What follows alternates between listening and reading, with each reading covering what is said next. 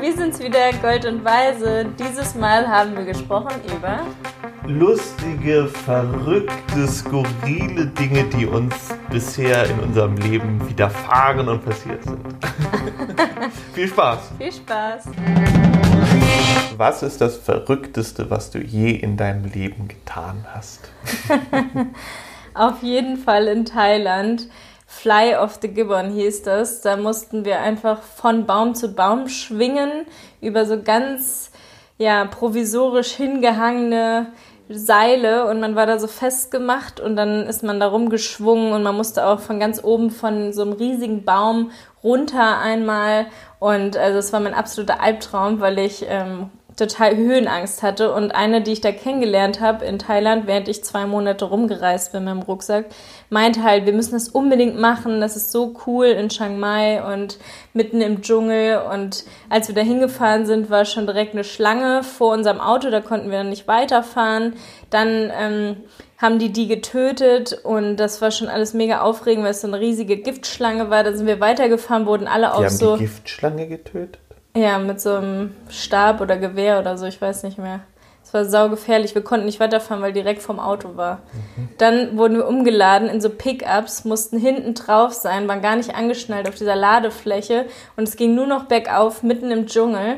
Dann sind wir angekommen, wurden dann in so, ähm, ja, wie heißt das, in so Gurte festgemacht. Da dachten sie, ich wäre schwanger. Also haben mich dann gefragt, ob sie mit mir vorsichtig sein müssen. Das war ein Food Baby. Ja, es war mal wieder ein Food Baby. Ähm, zu der Zeit habe ich auch wirklich noch mehr gewogen. Ähm, und ja, da habe ich dann gesagt, nein, ich bin nicht schwanger und ich mache das jetzt, weil meine Freundin unbedingt will, dass ich mitkomme und sie das nicht alleine machen will.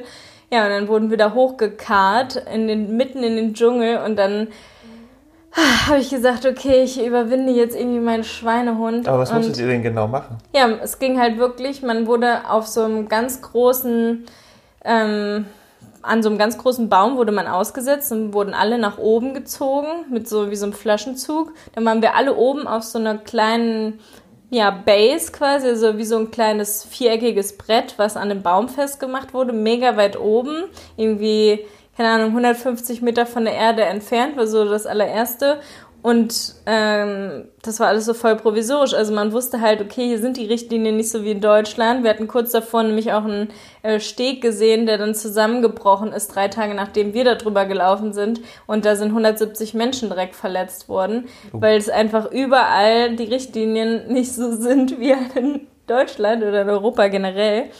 Und ja, da hatte ich halt mega Schiss, dass ich da irgendwo abstürze. Also man hat halt den Boden nicht gesehen und bei dem letzten, bei der Aber was habt ihr denn genau gemacht? Ja, man musste sich immer von einem Baum zum anderen schwingen. Also das so heißt, wie Tarzan. Ja, aber man ist an so einem Seil fest, was von Baum zu Baum okay, ist. Okay, also so wie so eine Seilbahn. So genau. aber hat man, ja, aber quer durch den Dschungel. Ich wusste nicht, wo das Ende ist. Und ich dachte halt immer so, ja, wenn es richtig schlimm ist, kann ich ja abbrechen. Da war es aber so, man konnte nicht abbrechen zwischendurch, weil eben das eine Strecke ist und ganz am Ende wird man abgeholt. Und dann war es so, am Anfang war ja noch alles okay, da habe ich gesagt, gut, ziehe ich durch. Man musste halt immer nach und nach schwingen und da waren die Strecken noch nicht so lang. Und dann die vorletzte Strecke, da habe ich auf einmal so ein Mädchen gesehen, die ist in der Mitte wie stehen geblieben, auf einer riesig langen Strecke, wo man das Ende nicht gesehen hat. Ich habe total angefangen zu weinen und meinte, ich kann das nicht, was ist das? Und dann habe ich nämlich erst von denen gesagt bekommen, nee, nee, das ist eine andere Strecke. Dann kam aber raus, das ist wirklich die Strecke, die ich auch noch vor mir habe, alleine. Und dann habe ich so geheult und dann ähm, bin ich halt so richtig zitterig auch gewesen. Die meinten halt zu mir, ja, ich kann jetzt nicht abbrechen und zurück. Und ich dachte nur, ich werde sterben, ich werde sterben. Und dann hat halt der eine Ranger, also dieser eine Typ, der da halt zuständig war, der konnte auch nicht Englisch, der hat dann halt nur so gezeigt, ja, klammer dich an mir und wir fahren jetzt eine Strecke zusammen, weil ich halt so zitterig war. Und dann ähm, konnten, also das war auch unsicher, weil eigentlich ist das nicht für so viele Kilos gemacht. Das heißt, es hat mich jetzt nicht unbedingt beruhigt, mit ihm da zusammenzuschwingen, aber im Notfall geht das halt. Dann sind wir da angekommen und dann habe ich irgendwie mich so langsam beruhigt und habe gesagt, okay, alle vor mir haben es jetzt gemacht. Ich bin die Letzte, die jetzt auf diesem Ding hier steht. Ich mache es jetzt allein. Und dann bin ich diese riesig lange Strecke alleine äh, geschwungen und bin dann angekommen und da habe ich halt auch nochmal so geheult vor Erleichterung und war aber auch mega stolz auf mich und dachte halt, wie krass, ich habe es irgendwie geschafft. Aber es ist so unnötiger Stress und Angst. Und danach war meine Höhenangst jetzt nicht unbedingt besser, wie ich es irgendwie erhofft hatte, sondern es war halt wirklich einfach nur Stress für den Körper. Ja, genau. Und ich genau. dachte, ich sterbe.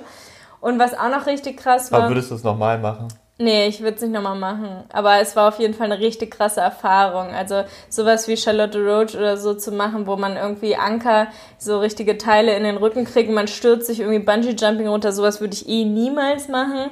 Also so ein Typ bin ich auch gar nicht für Bungee-Jumping und so. Aber das war halt irgendwie noch so gerade eine Grenze, wo ich dachte, boah, voll heftig. Ach, okay, wenn sie das unbedingt will, mache ich das jetzt. Aber ich finde es immer beruhigend, wenn man weiß, dass jetzt einer das vom Team sozusagen auch mitmacht. So, das ist bei mir, war bei mir früher immer die Rettung bei, also ich hatte früher ein bisschen Flugangst, die ich gar nicht mehr habe. Ja. Ähm, und da hatte ich, habe ich mir auch immer mich reinversetzt, naja, wenn die Steward, ich habe immer geguckt, was machen die Stewardessen? Mhm. Wie fühlen die sich, wenn es irgendwie ruckelt? Und wenn die halt irgendwie dabei noch lachen, so ungefähr, und Ne? So, dann bin ich total beruhigt. Wenn, dann denke ich mir, habe ich mir gedacht, die machen das jeden Tag, die stürzen natürlich nicht ab und bla bla bla. Ja. Und so habe ich mich am Anfang immer beruhigt. Und wenn der Typ da halt dann mit dir das quasi die erste Linie gemacht hat, da rumgefahren ist, ähm, dann wäre wär ich auch so, okay, so dann wird schon nicht schief gehen. Ja, man kann es halt immer nur hoffen, ne? Wenn man dann irgendwelche Unfälle in anderen Ländern liest, dann denkt man immer so, oh, irgendwie wieder ein Busunfall oder irgendwo ist was zusammengestürzt. Ja, das stimmt, aber das ist dann immer, genau, kriegt man ja natürlich die Weltnachrichten mit und dass ja. dann irgendwie gerade was passiert. Ja, und eine Sache war auch noch richtig schlimm in Thailand, da ist so ein ähm, Typ, der war schon angetrunken, der hat auch während der Fahrt, also ich wollte von einer Insel zur anderen Insel und das war so eine richtig lange Strecke. Also wir mussten neuneinhalb Stunden in einem kleinen Bus sitzen mit diesem Fahrer, der kein Wort Englisch konnte und noch, keine Ahnung, sechs anderen Leuten. Also es war so ein kleiner Bus. Und ich hatte mir so richtig viel Proviant gekauft, weil ich wusste, auf der Insel wird es wieder richtig teuer. Und in Bangkok war es noch recht günstig, da habe ich halt mega viel gekauft. Und ähm, ja, dann war die Fahrt so stressig, der konnte uns auch alle nicht verstehen. Wir haben ihm immer gesagt, er soll bitte langsamer fahren. Er hat immer weiter seinen Wodka Energy Drink da getrunken und ist gefahren wie ein Blöder auf der Autobahn so schnell und rumgerast und die Kurven geschnitten und weiß was ich. Wir hatten echt Todesangst und haben ihm die ganze Zeit gesagt, stopp, stopp, bitte, bitte so, ne? Wir wollen noch leben. Wir hatten Todesangst. Ich habe die ganzen Snacks vor den, für den Stress, was eigentlich für die ganze Woche war, ich vor lauter Stress direkt aufgegessen im Bus und ähm, war nur so, boah, ich Aber so eine Geschichte, sterben. so eine Geschichte hatte ich ja auch. Ich hatte ja, ja auch mit. Ich wollte nur kurz erzählen, mhm. es ist uns dann auf der Autobahn einfach der Reifen geplatzt. Es war eine Montag, da hatten alle Dinger zu, die irgendwas reparieren können. Mussten wir in so einer Raststätte halten, wo es dann irgendwie so Partei noch gab. Also wir konnten zumindest noch was essen, aber wir standen dann da und dachten nur, okay, dann müssen wir jetzt hier übernachten. Man hat sich dann schon drauf eingestellt und er hat das dann provisorisch irgendwie geflickt und ist wie ein Bekloppter weitergerast. Und dann kamen wir nachts auf Kuchang an und dann hat er mich einfach oben an so einer Straße aus, rausgelassen, als Frau alleine im Dunkeln, nachts. Und ich hatte so Schiss. Ich bin dann runter an den Strand, es war alles dunkel und habe da versucht, Leute zu fragen, wo das ist, wo ich hin will. Es war wie so eine Villa Kunterbund, wo alle Künstler weltweit hinkommen und Sachen bemalen. Und ich dachte, ach, das werde ich schon finden, aber ich habe es nicht gefunden, weil es so dunkel war. Und dann haben mich auch noch so Thailänder so richtig angemacht und mir hinterher gepfiffen. Ich hatte immer mehr Schiss. Und irgendwann hat mir dann einer geholfen und meinte, ja, ganz da hinten, wo kein Licht mehr ist, da ist es. Und dann bin ich dann hin und dann hat die mir ein Zimmer gegeben. Mitten in der Nacht noch war sie an der Rezeption und hat gesagt, ja, ein Zimmer kann ich dir noch geben im Dschungel. Das war ein komplett offenes Zimmer, wo die Toilette auch kein Dach hat, wo die Affen dann reinkommen, wo überall nur Mücken und Salamander und so kamen oh, und ich, ich lag dann da im Bett, wollte einfach nur schlafen und konnte nicht. Und dann habe ich irgendwann, habe ich dann gedacht, okay, ich heul jetzt nicht mehr, ich zitter nicht mehr, ist alles soweit okay, ich lebe noch. Es war einfach die Horrorfahrt. Und dann bin ich in so ein Café-Restaurant-Ding gegangen, was noch offen hatte nachts, wo andere sich gerade besoffen haben und habe mir dann Calperinia bestellt und meinen damaligen Freund angeskypt und ihm gesagt, boah, ich dachte, ich sterbe. Und ich komme jetzt gerade mal klar und habe dann irgendwie einen Cocktail getrunken und bin dann erst ins Bett. Und da haben mir dann auch Deutsche geholfen, ähm, ein, ja, so ein Bett zu kriegen, wo auch andere sind, also unten und nicht im Dschungel. Und dann konnte ich da schlafen und dann war auch die Welt wieder in Ordnung. Aber da hatte ich wirklich so viele Stunden Todesangst und so viel Stress und also das war auf jeden Fall das Krasseste, was ich in meinem ganzen Leben erlebt habe. Diese zwei Geschichten so hintereinander irgendwie. Ja, ich hatte das ja auch mit dem Auto. Ich bin irgendwann mal bei Mit Mitfahrgelegenheit, ich glaube, von, von Hamburg nach Frankfurt gefahren. Und da ist der, ähm, der Fahrer immer eingepennt. Und der ist immer so nach rechts oder so, also Gott sei Dank immer nach rechts. Ich habe das wirklich noch vor Augen. Ich weiß auch noch, wie er aussah. Und er hat, der hatte immer so Schweißperlen noch auf der, auf der Stirn. Und es ist immer so nach, nach drüben gegangen. Ich war, glaube ich, der, der ruhigste noch von allen. Komischerweise, jetzt würde ich ganz anders reagieren. Ich, da war ich echt noch ziemlich jung und da habe ich irgendwie gesagt, so, oh Gott, das irgendwie kriegen wir es hin. Wir sind auch angekommen dann irgendwie. Aber da hatte ich auch Schiss, aber alle haben voll Panik gemacht, aber irgendwie hat keiner ihm so richtig was gesagt. So, und ich heute würde ich sagen, Alter, so, mhm. ne, hör halt an, ich fahre für dich weiter. Damals hattest du ja keinen Führerschein. Nee, genau, aber ich hätte auch allgemein irgendwie noch nicht so richtig was gesagt, aber irgendwie war ich da auch noch so, ach, das klappt schon so. Mhm. Ähm, genau, aber das war echt eine, eine super strange Sache, weil der halt immer, ja genau, das Auto ist mal nach rechts abgedriftet. Waren wir nicht auch schon zusammen, als ich diese Mitfahrgelegenheits Dings hatte, wo der dann das, das Messer rausgeholt hat? Nee, das war aber vor, vor mir, aber das war irgendwie kurz vor mir. Ja, genau. Ich bin da so, so ungefähr 400 Mal in der Zeit, in den Jahren immer ähm, Mitfahrgelegenheit gefahren. Also ich habe sau viele Menschen kennengelernt. War immer total cool. Ich war da auch immer irgendwie schmerzfrei. Ich bin auch nachts irgendwo auf auf dem Kiez in Hamburg irgendwo eingestiegen, nur damit ich irgendwie nur 8 Euro nach Hause zahle und so eine Scheiße. Also ich bin wirklich ganz oft in irgendwelche Risikos rein und einmal war ich halt auch in so einem Auto, der hat dann auch die ganze Zeit getrunken, der eine, der auch mitgefahren ist. Das heißt, es saßen noch zwei und ich hinten und noch einer vorne. Und dann haben wir halt diesen ganz Betrunkenen, der weiter die ganze Fahrt gesoffen hat, auf dem Kiez eingesammelt, irgendwann morgens, der halt so richtig durch war, der Drogen genommen und weiter getrunken und so, und der hat die ganze Zeit gesagt, er will zu seinem Weibchen und mit ihr äh, Liebe machen und so, und davon hat er die ganze Zeit geredet, und dann war er halt schon so ganz unheimlich aggressiv, und weil durch diesen Alkohol einfach kamen halt auch so Diskussionen dann auf, und dann holte er auf einmal sein Messer raus mit Gravierung von ihm drin und dann hat er auch uns so Videos gezeigt, dass er im Irakkrieg war und äh, wie er da so rumballert. Und dann hatten wir alle totale Angst vor ihm. Und dann hat der Fahrer gesagt, gut, wir fahren mal an eine Raststätte, ich muss tanken oder sich was zu trinken holen oder so, weil wir waren, ich glaube, sechs Stunden im Auto. Ich weiß gar nicht mehr, wohin ich gefahren bin. Und dann hat er nur gesagt, ja, wollen wir jetzt einfach ohne den fahren? Irgendwie haben ja alle voll Angst, ne? Weil du kriegst ja super Angst, wenn du Auto fährst und hinter dir sitzt einer mit Klar, einem Messer. Einfach totaler Vollidiot, der die ganze Zeit da rumfuchtelt ja. und total besoffen ist und irgendeine Scheiße über seine Freundin redet. Scheiße auch noch ja. irgendwie dann. Und da hatte ich auch wirklich totalen Schiss und äh, da dachte ich wieder nur, oh Gott, was mache ich hier?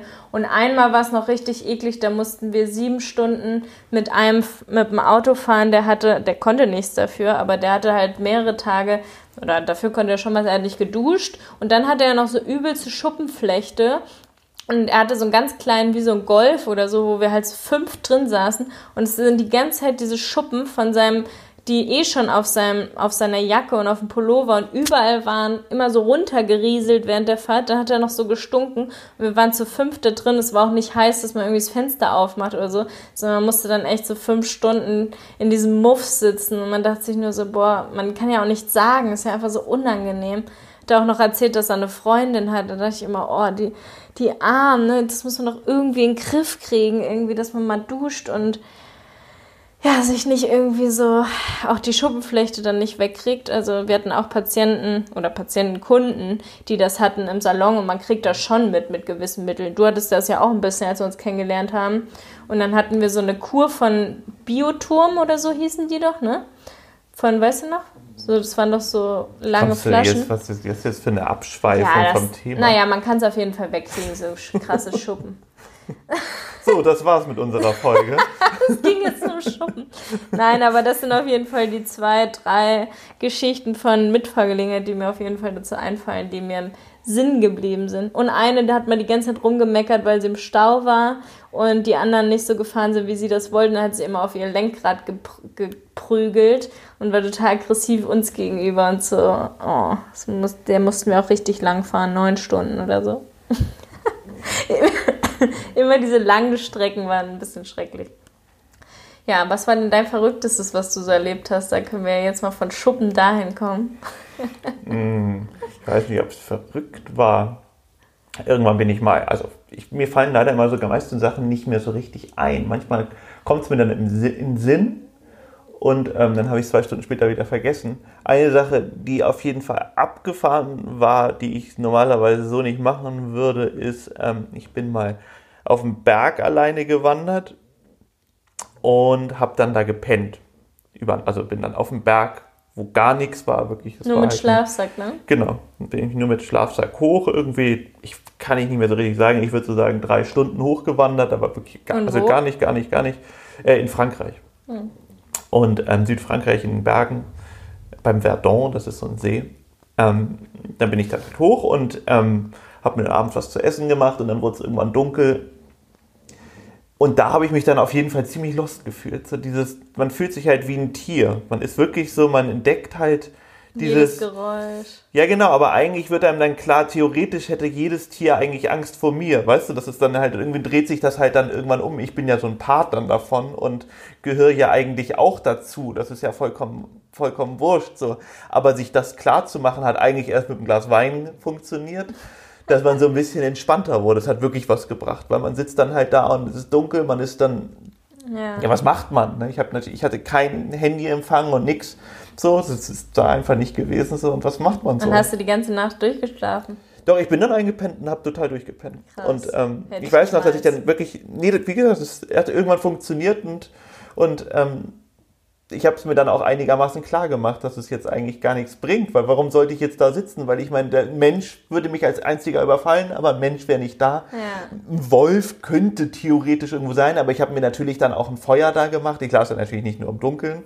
So, und ähm, das hält natürlich die, die davon ab. So, es war eigentlich nichts, was mir Angst machen könnte. So, Ja. es wird, äh, ich bin aufgewacht und irgendwann relativ morgens, also ich weiß noch dieser Moment, ob ich mir den jetzt im Kopf zusammenspinne oder nicht. Auf jeden Fall bin ich aufgewacht und da sind auch Adler gewesen, die dann halt so oben gekreist sind und all sowas. Da kam man sich so ein bisschen vor wie in der Wüste, als ob die Geier über einen kreisen und ähm, die einen gleich aufessen. Und ich habe dann noch ähm, einen Skorpion rumlaufen sehen, was ich auch noch so, der war irgendwo so ziemlich dicht an mir vorbeigelaufen. Was jetzt natürlich auch nicht tödlich ist, also er war halt dann irgendwie auch so, man hat sich einfach mal was so eins mit der Natur.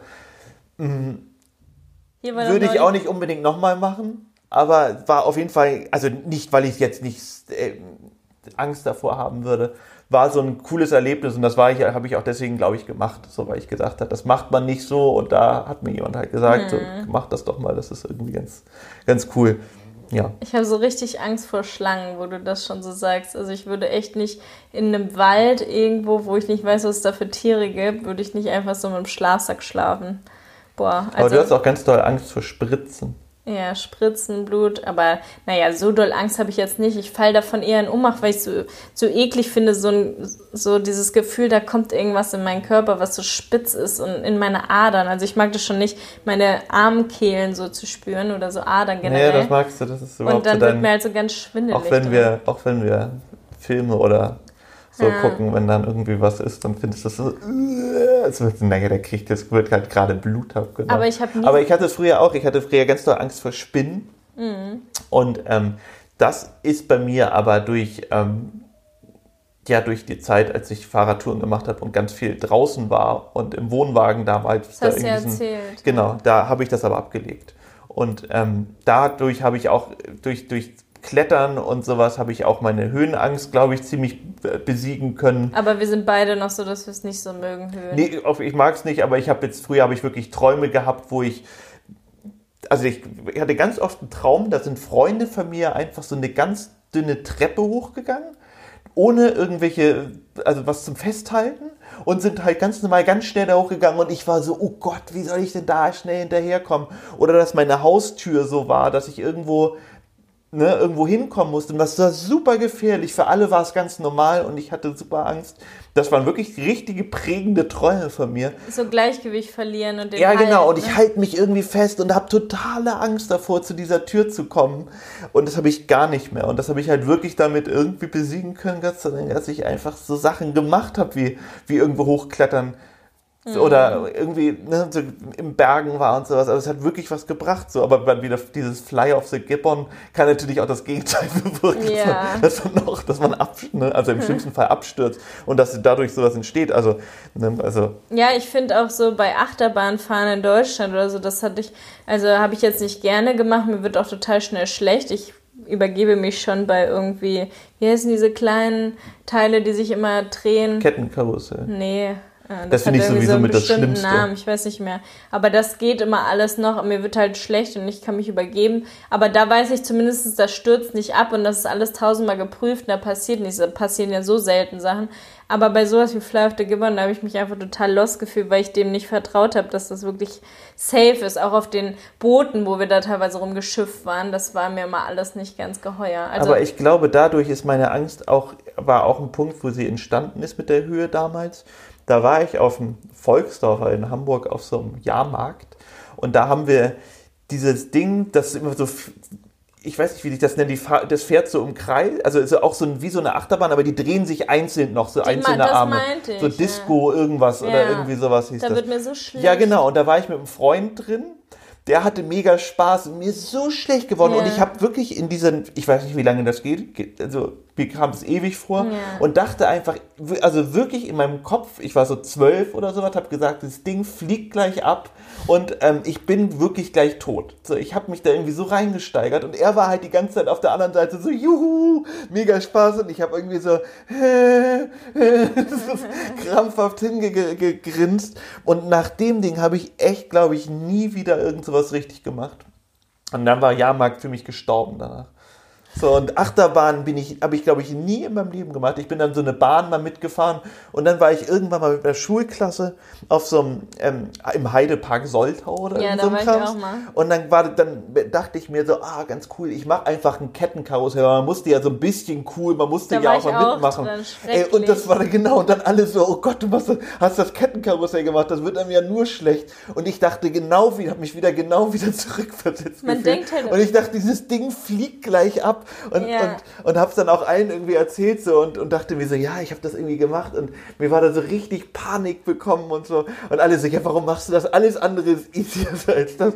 Also, das hat's Das dann nochmal wieder genauso, ja. Weil ich dachte irgendwie so, naja, Kettenkarussell geht und die fliegt man ja auch so 20, also gefühlte 20 Meter hoch. Man denkt, man rammt die anderen oder Ja, man fliegt alles. an so einen anderen Stand dran. Ne? Also das, ne, also das hat auf jeden Fall das, die Ängste bei mir verstärkt. Macht es nicht. So, ich, kann- ich kann es nicht verstehen, wie Leute auf den Dom gehen und oder auf, auf den, wie auch immer das alles heißt, Prater oder was wie und, ähm, und da riesen Spaß dran haben. Ich gehe da echt ein. Also so und ich werde es auch nicht mehr machen. Auch wenn ich gerne für mein Leben mal Bungee jumpen würde, ich würde das, ich würde gerne Spaß daran haben, aber ich weiß, ich werde es nicht machen. Ja. Genauso wie Fallschirmspringen ist bestimmt das geilste Erlebnis.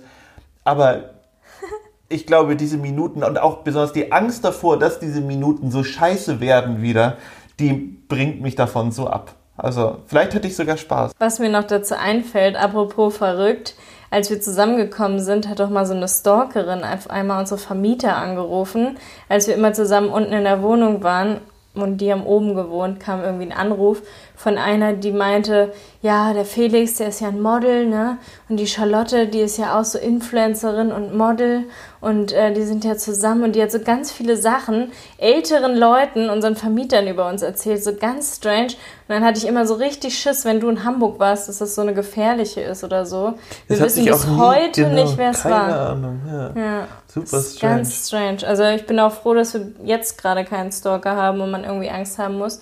Ich bin aber grundsätzlich auch sehr ängstlicher geworden, auch so mal alleine an den Strand gehen, weil ich halt immer wieder so Sachen erlebt habe. Zum Beispiel, als ich da alleine am Strand war, dass dann einer einfach sich hinter mich gesetzt hat und angefangen hat zu masturbieren oder auch so abends am, beim Joggen einer einem hinterher rennt oder so. Also ich bin schon im Dunkeln auf jeden Fall ein richtiger Ja, Angsthase. ich hatte ja auch mal so ein bisschen so eine, so eine Stalkerin, ähm, die hat auch damals, als ich meinen Laden hatte, also man muss ein bisschen weiter ausholen, ein bisschen weiter zurückgehen. Ich hatte leider mal was mit der und die hat dann irgendwie gedacht, hat sich da irgendwas ganz doll reininterpretiert und ähm, hat dann ganz doll irgendwie, hat mir dann auch immer sowas gesagt wie, auch ihr, also hat ihren ganzen Freunden, mit denen ich auch befreundet war, erzählt, dass ich ja auch was wollen würde.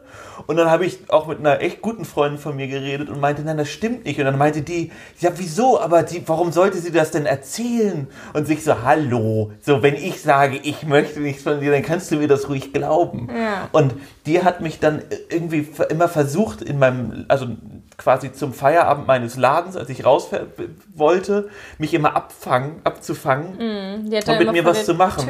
Genau, und ich habe mich dann wirklich dann immer fünf Minuten früher schon den Laden zugeschlossen, Licht ausgemacht und drinnen gewartet.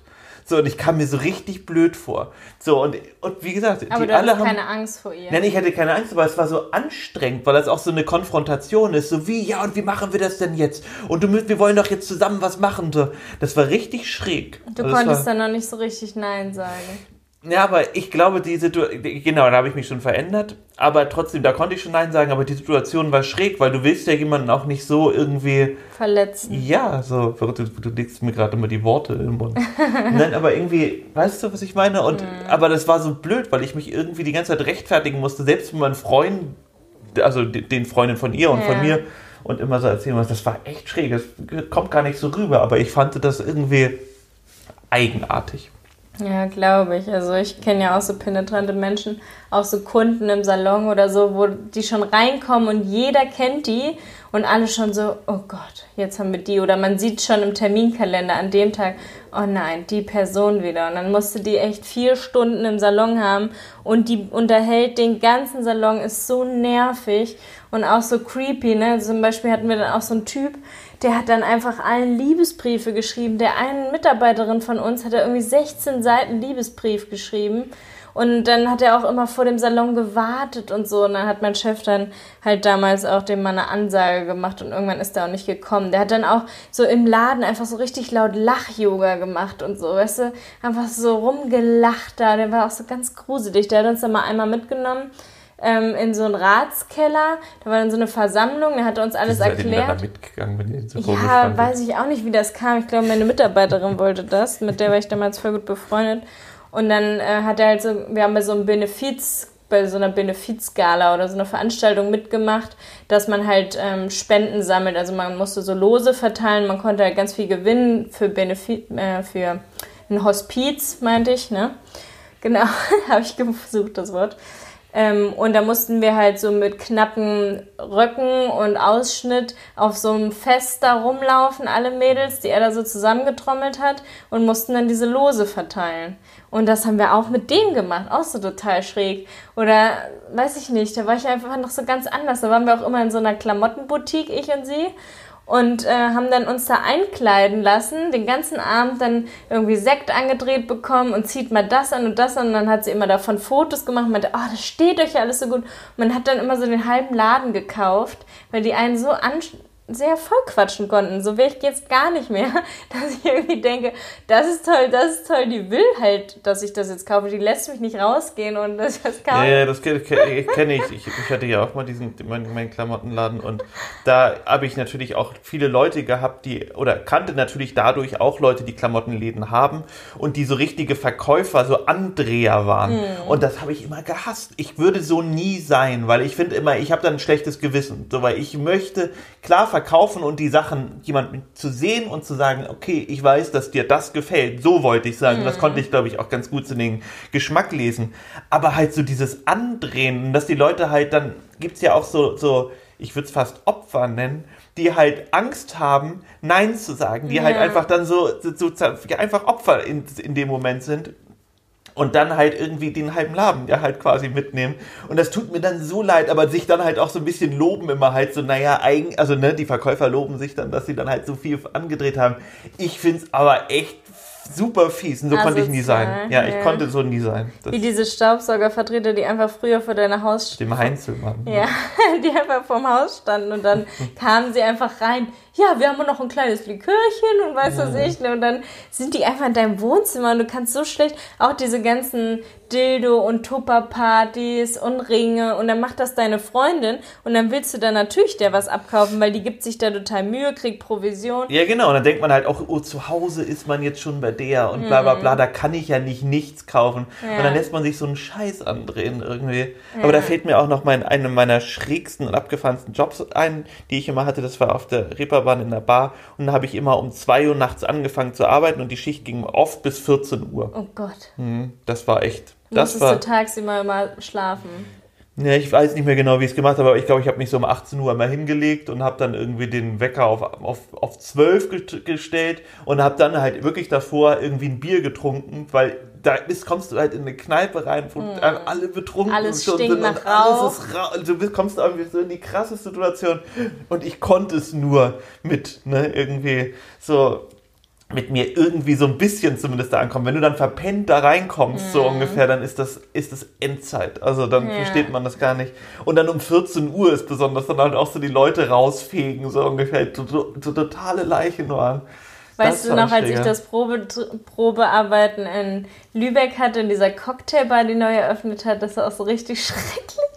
Achso, ja, wurde dann von der Kamera die ganze Zeit gefilmt. Ja, der Typ hatte so- einfach alle, von all seinen Läden hat er das Kamera überwacht und hatte die Kameraüberwachung auf seinem Handy, hat all seine Mitarbeiter die ganze Zeit kontrolliert, so richtig schrecklich. Und dann hat er auch die ganze Zeit so getan, das ist ja der beste Job in Lübeck, den es gibt. Und ich bin ja der beste Arbeitgeber, der hat irgendwie zwei, drei äh, so Bars, Cocktailbars. Und dann habe ich ihn dann die ganze Zeit gefragt, ja, wie viel würde ich denn da kriegen die Stunde? Und habe ja schon dann Probe gearbeitet, bevor er mir, ja, ja, das besprechen wir dann. Aber ist auf jeden Fall höher als bei den meisten. Und dann kam ja raus, am Ende, als ich dann nachts um halb eins fertig war mit der Schicht, mit Probearbeiten, wo ich ja noch kein Geld kriege, nur, so eine, nur das Trinkgeld und das noch teile mit dem anderen, Das finde ich sowieso sagt so er dann zu mir, arschig. ja, du kriegst 6,50 Euro, aber du arbeitest ja auch in der coolsten, neuesten Bar.